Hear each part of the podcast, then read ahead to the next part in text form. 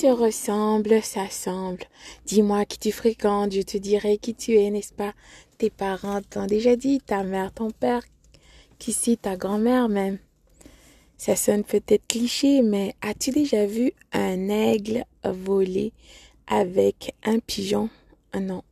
Alors, si tu veux réellement devenir la meilleure version de toi, tu dois absolument être en compagnie des personnes qui représentent tes valeurs euh, dans tous les niveaux, positivement, d'accord? Euh, Ces gens soient à ton niveau, émotionnellement, psychologiquement, financièrement, euh, tous les niveaux, pour qu'il y ait une parfaite synchronisation, d'accord?